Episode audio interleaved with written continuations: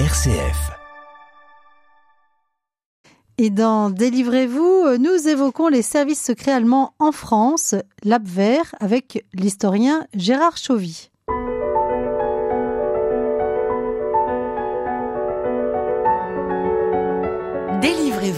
Laetitia de Traversée. J'ai le plaisir d'accueillir dans nos studios un historien, infatigable détective de l'histoire et de ses coulisses. J'ai nommé Gérard Chauvy. Merci d'être avec nous. Bonjour, merci à vous. Alors cette fois, vous avez mené l'investigation euh, du côté des services secrets allemands pendant la Deuxième Guerre mondiale. Et le résultat de votre enquête se lit dans l'ouvrage intitulé L'Abwehr 1939-1943, les services secrets allemands en France, publié chez Perrin. Alors Gérard, pourquoi avoir eu envie de fouiller de ce côté-là? Parce qu'il n'existait pas en version française d'études globales euh, sur ce qu'avait effectivement fait l'Abwehr, le service de renseignement allemand militaire. Et donc c'était une façon d'ouvrir un petit peu le, chantier, parce qu'il est énorme ce chantier, hein. il y a encore beaucoup d'archives à dépouiller. Euh, J'ai accès surtout à partir des archives du service historique de la défense à Vincennes, entre autres euh, aux archives nationales aussi, euh, les principaux dossiers qui intéressent surtout le, une, des sections très actives de l'Abwehr, l'Abwehr 3, la section 3, spécialisée dans l'espionnage et le contre-espionnage et aussi les infiltrations.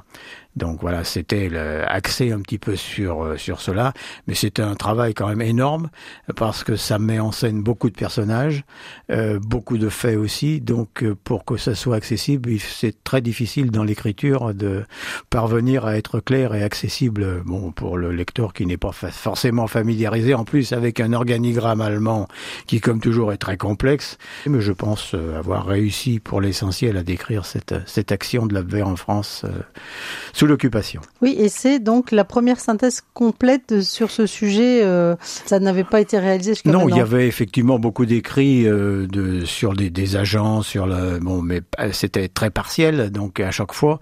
Et j'ai essayé de faire une synthèse. Encore une fois, elle n'est pas exhaustive. Je pense que je pourrais peut-être même faire une suite sur le fonctionnement de, de cet abwehr. Mais là, j'essaye quand même de débroussailler et d'expliquer ce qui a été d'une part l'action contre la résistance action dévastatrice. Et ça, c'était l'objectif un premier, démanteler les réseaux de résistance. Ah oui, oui, ça a été bon lorsque la, la France s'effondre, tout se passe bien en 40, et puis bientôt les Allemands, euh, bien sûr, constatent que la résistance euh, s'impose et qu'il faut absolument infiltrer, détruire les réseaux et les mouvements. Et là, ils sont redoutables parce qu'ils ont des agents, d'une part, qui sont formés effectivement par la VER, mais d'autres qui sont des agents, euh, disons, bon, intéressés, hein, des, des Donc euh, des agents euh, retournés aussi, c'est ce qui est le plus tragique, euh, de résistants arrêtés et qui, pour différentes raisons, passent au service des Allemands. En plus, ce que j'ai voulu décrire, c'est le rôle de l'Abwehr par rapport à la Gestapo, parce qu'on a toujours dit, et les gens de l'Abwehr se sont fait, disons, une spécialité après-guerre de dire qu'ils avaient toujours été des gens respectueux, presque des droits de l'homme. c'est pas tout à fait, pas tout à fait vrai. Alors c'est vrai qu'il y a des personnages qui sont formés au renseignement, hein, mais ceux qu'ils utilisent utilisent des méthodes qui sont assez proches de la Gestapo. Et cette Gestapo, l'Abwehr travaille aussi avec elle. Oui, alors on va voir que hein, justement les, les, missions ont évolué au cours du temps. Euh, il y avait donc l'Abwehr 1 qui était chargé de la collecte du renseignement, l'Abwehr 2 qui organisait les opérations de sabotage et l'Abwehr 3 donc qui s'occupait du contre-espionnage. Vous mettez en scène hein, euh, eh bien, cette histoire en retrouvant des personnages clés. Moi j'étais frappée euh, par euh, les espions et euh, l'histoire de ces espions. je pense par exemple à un abbé donc qui était en soutane, hein, l'abbé Alèche. Est-ce que vous pouvez nous en dire trois mots? Oui, bah c'est un personnage qui effectivement lui n'est pas vraiment fort, enfin qui travaille déjà bon euh, très tôt pour, pour, pour les Allemands et pour l'Abwehr notamment, qui profite de sa condition on imagine le personnage arrivant en soutane, prenant des contacts, il est assez habile, même si parfois il commet des maladresses, mais la soutane inspire confiance. Et donc plusieurs réseaux, euh, il en pénètre plusieurs. Et c'est un vrai prêtre, hein C'est un vrai prêtre, oui, oui, oui, il a exercé effectivement, euh, qui a une vie qui n'est pas du tout celle d'un prêtre, puisqu'il va avoir deux maîtresses notamment. Euh, donc vous voyez qu'une vie, bon, qui est très intéressée parce que l'argent l'intéresse aussi. Il était payé fort cher d'ailleurs. Ah oui, hein, oui. D'ailleurs, c'est ce qui faisait l'attrait euh, de l'Abwehr, euh, tout comme la Gestapo d'ailleurs, qui payait fort bien leurs agents, à un tel point d'ailleurs qu'il s'est instauré, je le décris aussi dans le dans le livre, un système de bureau d'achat voulu par Canary, qui est le tel le chef suprême de l'Abwehr, l'amiral Canary, qui euh, manquant aussi de ressources ou qui désirait bien euh, bon faire payer ses, les, les agents, a instauré ce système de bureau d'achat, le bureau auto notamment est le plus connu à Paris, qui vendait, revendait, qui trafiquait. Alors ça a engendré euh, un pillage énorme d'ailleurs de l'économie française, mais qui apportait des ressources à l'Abwehr qui pouvait ainsi payer grassement. C'était le cas pour l'abbé Alèche et pour d'autres. Qui avait son ses agents. appartement dans Voilà. un beau Qui avait un quartier. oui, qui était vraiment installé et qui a fait des ravages, qui a entraîné notamment l'arrestation de Germaine Tillon, entre autres. Voilà. Oui, qui en a réchappé. Et alors, Oui. et alors par contre, il n'a pas réussi euh,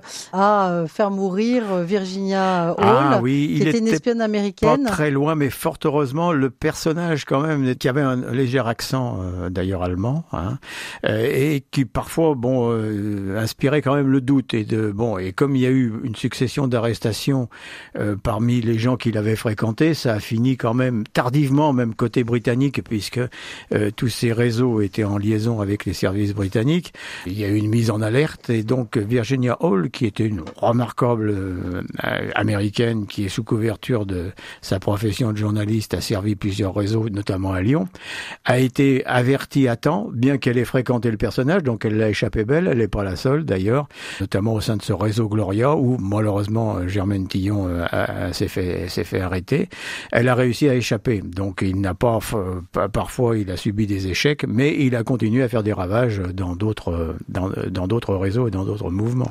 Alors on va se mettre dans l'ambiance de l'époque en écoutant une artiste euh, qui chantait euh, pendant la guerre. Euh, J'ai nommé Suzy Solidor.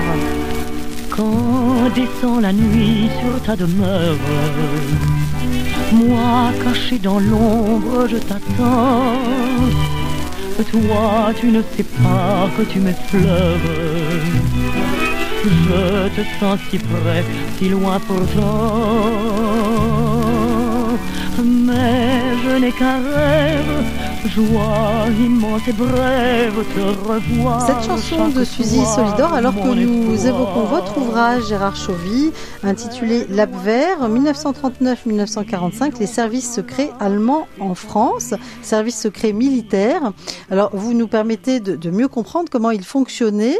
Ils s'attaquaient à la France déjà avant la guerre, hein, vous en parlez, et ils avaient euh, leur siège à l'hôtel Lutetia euh, dès 1940, ce fameux hôtel qui existe encore aujourd'hui à Paris?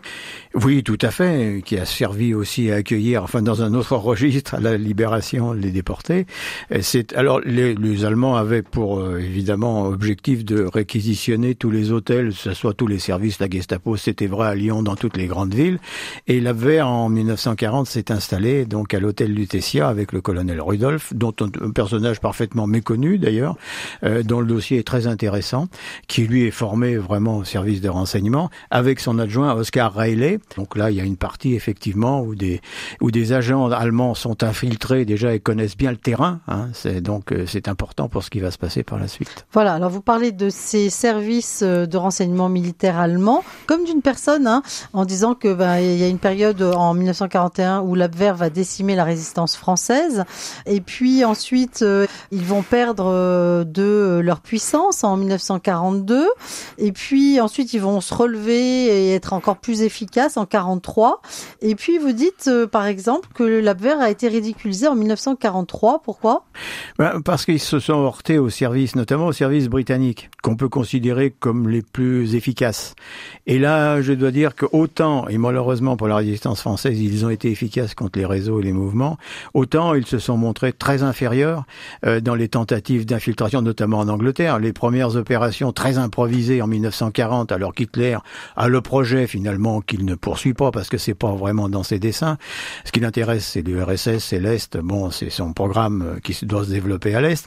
Et donc, euh, c'est lamentable, ce, cette espèce de tentative d'in- d'infiltration avec des, des amateurs, enfin, qui sont des gens euh, qui se font cueillir dès leur arrivée en Grande-Bretagne. Ils n'étaient pas assez formés, c'est ça? pas assez formés et on peut supposer alors il y a un autre volet intéressant au sein de l'AVER c'est qu'il y a euh, parmi les cadres de l'AVER au niveau allemand euh, des gens qui participent à la résistance contre Hitler et ça ça, joue beaucoup dans le manque de détermination parfois euh, dans les opérations qui sont lancées et qui explique en partie, euh, je donne d'autres explications, cette infériorité face aux, services britanniques et américains notamment. Voilà, l'Abwehr, donc euh, bah, vous parlez aussi de sa chute, hein, printemps 1944, mai 1945, et vous dites que par exemple, elle n'avait pas prévu les débarquements de 1942 ou en 1944. Oui, que ce soit en Afrique du Nord ou que ce soit en Normandie, certains renseignements effectivement ont filtré, ils n'ont pas été pris au sérieux non plus, ils n'ont pas été suffisamment documentés en quelque sorte, donc c'est un échec cuisant. Et qui plus est, l'Abwehr subit la concurrence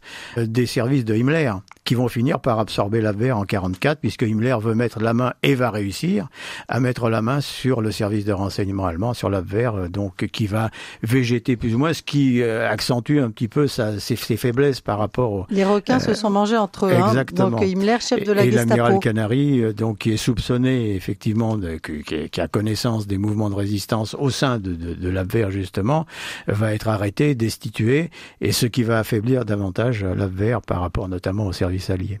Alors, vous parlez aussi du destin euh, d'acteurs hein, de, de, ces services de renseignement euh, militaires allemands. Je pense à Hugo euh, Bleicher ah ou Rail Oscar, qui mhm. ont terminé tranquillement, euh, finalement sans être inquiétés. je crois que Hugo Bleicher est mort à plus de 80 ans. Oui, oui, tranquillement. Alors, ces personnages, effectivement, ont pu se reconvertir. Ils savaient beaucoup de choses.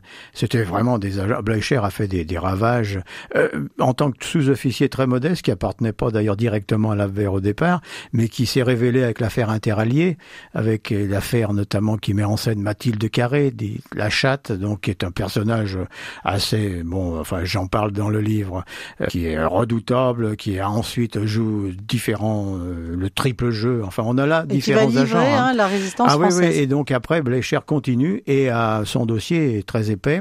Il faut évidemment le recouper avec d'autres d'autres éléments. Mais il va rebondir, fait, hein, il va rebondir, oui, parce qu'il offre ses services. Alors c'est vrai pour Oscar Riley, qui, notamment qui est le numéro 2 de la l'APR en France, et qui va offrir ses services au point d'appartenir euh, au réseau Gallon, qui est le réseau formé avec le soutien des Américains après la guerre, qui va constituer le futur service de renseignement de la République fédérale allemande, parce qu'après on est dans une période de guerre froide et qu'on a besoin de toutes les compétences.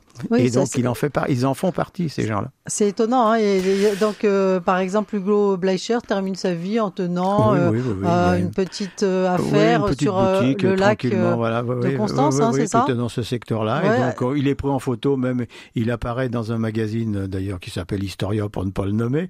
Euh, donc, tranquillement, en On filmant sa pipe. Ah, donc, l'anti-héros ou le héros. ah oui, hein, oui, parce qu'il n'a pas du tout l'aspect d'un James Bond ou d'un espion tel qu'on les connaît au cinéma. Mais c'est un homme qui a été redoutablement efficace. Il en est d'autres. Hein. Il y a une galerie de portraits parce que j'aime bien euh, décrire euh, les, personnages. C'est quand même assez passionnant et de savoir jusqu'où ils ont été et comment ils ont œuvré. euh, donc, notamment face à la résistance française. Qu'est-ce qu'on peut retenir, Gérard Chauvy, de cette grande investigation au pays des services de renseignement militaire allemands Moi, ce qui m'a surtout frappé, c'est même si euh, ces éléments ne sont pas forcément adhérents du parti nazi, mais ils ont bien travaillé pour le Troisième Reich quand même, et jusqu'au bout. Et c'est vrai, notamment pour les gens qui étaient en France, le colonel Rudolph, qui est plus ou moins impliqué, mais qui s'est pas trop mouillé dans le complot du 20 juillet 44 contre Hitler, qui est inquiété. Mais euh, Rayleigh, qui est le numéro 2, euh, lui se désolidarise totalement de ce qui se passe euh, dans les milieux de l'Abwehr au plus haut niveau et dans les complots qui sont euh, malheureusement qui échouent contre Hitler. Et donc euh, personne ne, ne, ne se solidarise avec les mouvements de résistance euh, allemands face à Hitler. En France du moins.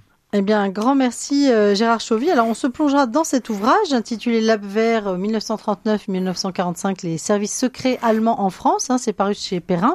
Et je signale aussi un autre ouvrage euh, que vous avez euh, écrit, coécrit avec Philippe Valode, Les douze procès oubliés de Nuremberg 1946-1949, plongés dans l'impossible dénazification de l'Allemagne. C'est au, publié aux éditions du Rocher. Voilà, exactement, et qui donne une, un portrait de toute la société allemande, puisqu'il n'y a pas eu que le procès principal de Nuremberg, mais 12 procès initiés par les Américains, où l'on découvre, bon, je n'entre pas dans le détail, parce que dans, au cours de ces 12 procès, quelle est l'implication à tous les niveaux euh, des Allemands, que ce soit des diplomates, des militaires, euh, etc., etc. Ça donne une vision assez inquiétante, disons, de ce qu'a pu être euh, donc l'Allemagne à cette époque. Un grand merci Gérard Chauvy et bonne enquête historique. Merci à vous.